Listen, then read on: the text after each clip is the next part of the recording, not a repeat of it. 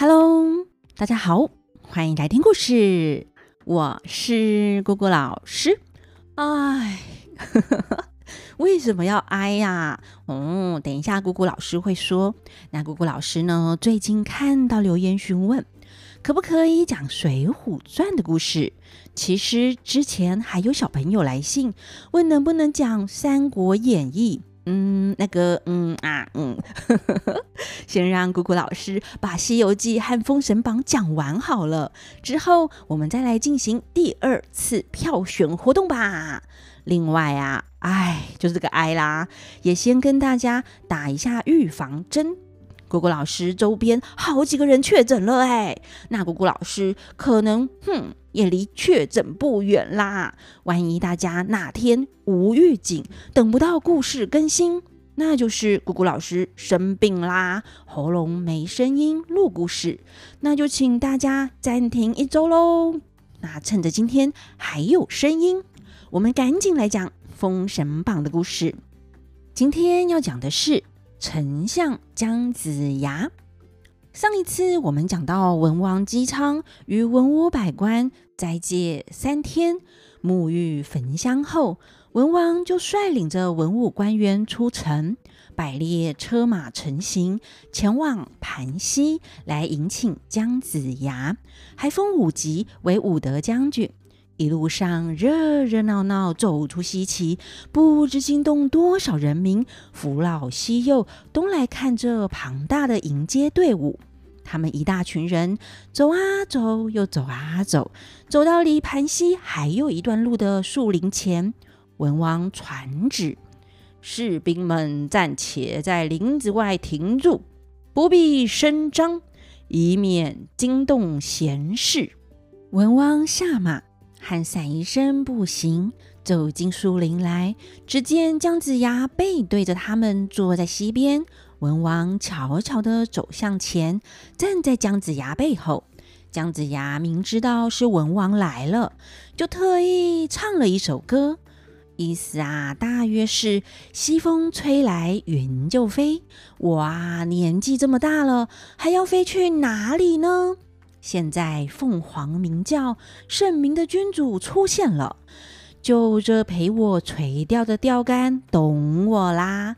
那他也是在暗示文王，我是个人才哦，快点来找我，助你得天下呢。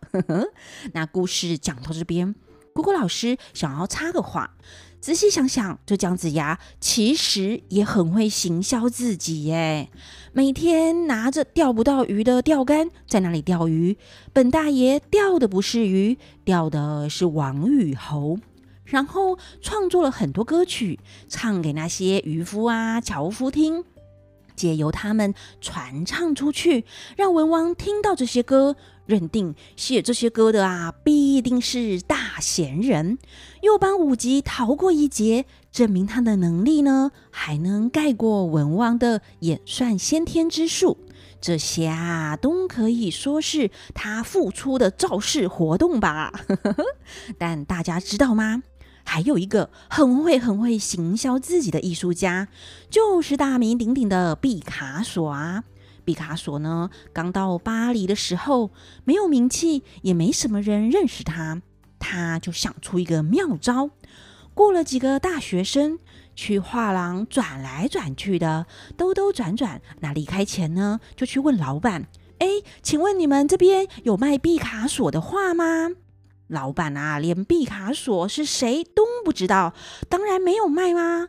但一连好几个人都来问有没有卖毕卡索的画，也让老板觉得，嗯，哈，到底谁是毕卡索啊？就很好奇呀，他的画怎么会这么受欢迎呢？询问度这么高，那毕卡索等到时机成熟，就带着他的画出现在巴黎，各家画廊争抢，就成功打出知名度啦，厉害吧？不过啊，毕卡索和姜子牙都是有才华的人，才能够占有一席之地哦。那我们回到故事，姜子牙唱完歌，文王就说话了，他问姜子牙。闲事快乐嘛？姜子牙回头看见是文王，急忙把钓竿丢在一边，跪着说：“子民不知大王驾临，有失远迎，还请贤王恕罪啊！”文王连忙扶住，也行个大礼，说：“仰慕先生的才华，之前过来时不够虔诚啊，是我不够恭敬。”今天特地斋戒，专程前来拜见先生，能够见到先生一面，实在是我的幸运啊！转头命散宜生扶前世起来。文王笑容满面，带着姜子牙到茅舍之中。姜子牙再拜，那文王也回拜。文王说：“久仰先生高明，未得相见。”今天幸好见到了先生，能够聆听教诲，实在是三生有幸啊！姜子牙说：“上乃是老朽，不是什么贤才，不堪顾问啊！文不足安邦，武不足定国。”这边意思是说，文能够治理国家，武能够平定战乱。他谦虚地说自己不是文武双全，他的才能不够，在那边说客套话啦。我们随便听听就好呢。那他继续说：“承蒙贤王特别来一趟，实在是辜负了圣意呀。”散宜生在旁边说：“先生不必过于谦虚，我们君臣斋戒沐浴，诚心聘请。”如今天下纷纷扰扰，现在的天子远离贤臣，亲近小人，沉迷于酒色，虐待人民，诸侯叛乱，民不聊生。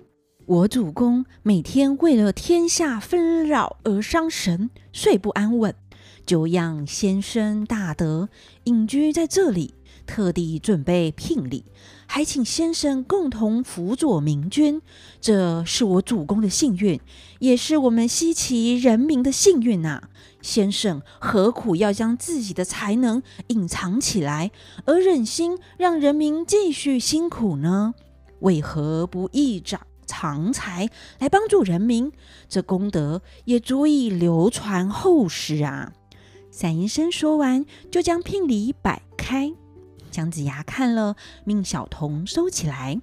散医生又请姜子牙登上车轿，姜子牙却跪下说：“啊，老臣承蒙洪恩，以礼相聘，上感激不已呀！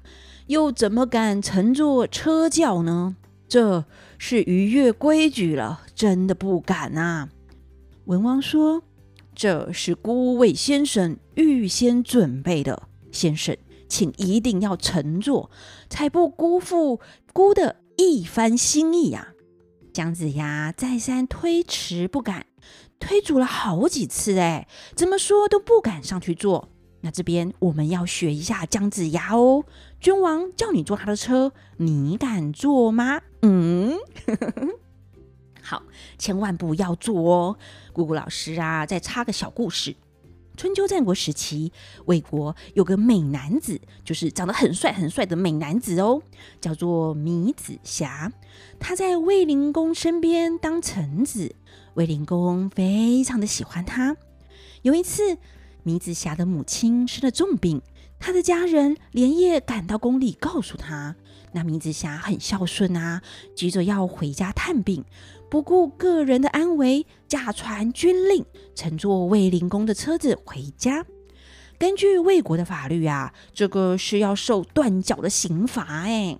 但卫灵公知道了，却赞美他啊，芈子瑕实在是太孝顺了，为了母亲，连断脚的刑罚都不顾了。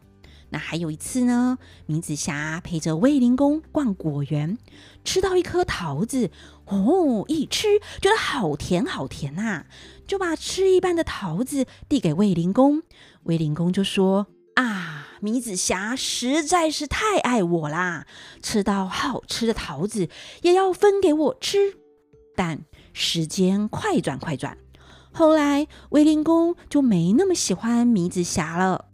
提到之前的事，还会碎碎念呢，在怪迷子侠不把他放在眼里，胆敢擅自坐君王的车，还把吃剩的桃子给他吃。这个故事啊，告诉我们，君王说翻脸就翻脸呐、啊。对老板呢，还是要保持距离以及规矩，以策安全呢。那我们再回到故事，三医生看姜子牙坚持不上车，就对文王说：“贤人既然不愿意搭乘车轿，还请主公答应贤人的请求，可以把大王的逍遥马借给他骑乘。”主公来搭乘车轿，文王觉得这样一来诚意就不够啦，所以啊，又彼此推让了几次，文王才愿意搭车。那姜子牙骑马回程，一路上欢呼声不断，人马轩昂，正是良辰吉时的好时辰呢。姜子牙加入文王姬昌的团队时，已经八十岁啦！哇，大家想一想，我们几岁退休啊？他退而不休呢，八十岁才开始工作哦。那文王礼聘姜子牙进了西岐，万民争看，每个人都好开心。西岐又多了一员大将、大贤人了。那姜子牙到朝门前下马，文王升殿。姜子牙与文武百官上朝，文王封姜子牙为右灵台丞相。姜子牙谢恩，文王随后在偏殿设宴庆祝，文武百官互相祝贺对饮。这姜子牙治国啊，安定民生有好方法，每件事情都做着井然有序，真是专业的好丞相呢。这个消息就传了出去，传进武关。越来越多人知道姜子牙到西岐当丞相，辅佐文王姬昌了。那泛水关守将韩荣得知消息，就写了公文奏章，派人啊把这个消息传递到朝歌去，还快马加鞭哦。那公文啊奏章很快很快的就传进朝歌城中，文书房里那天值班看公文的正好是比干丞相。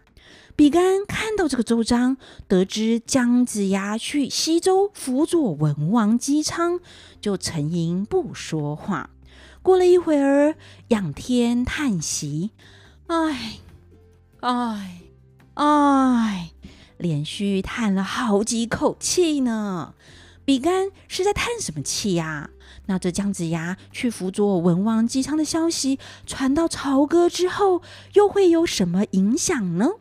欲知后事如何，且听下回分解。那我们就下回分解喽，拜拜。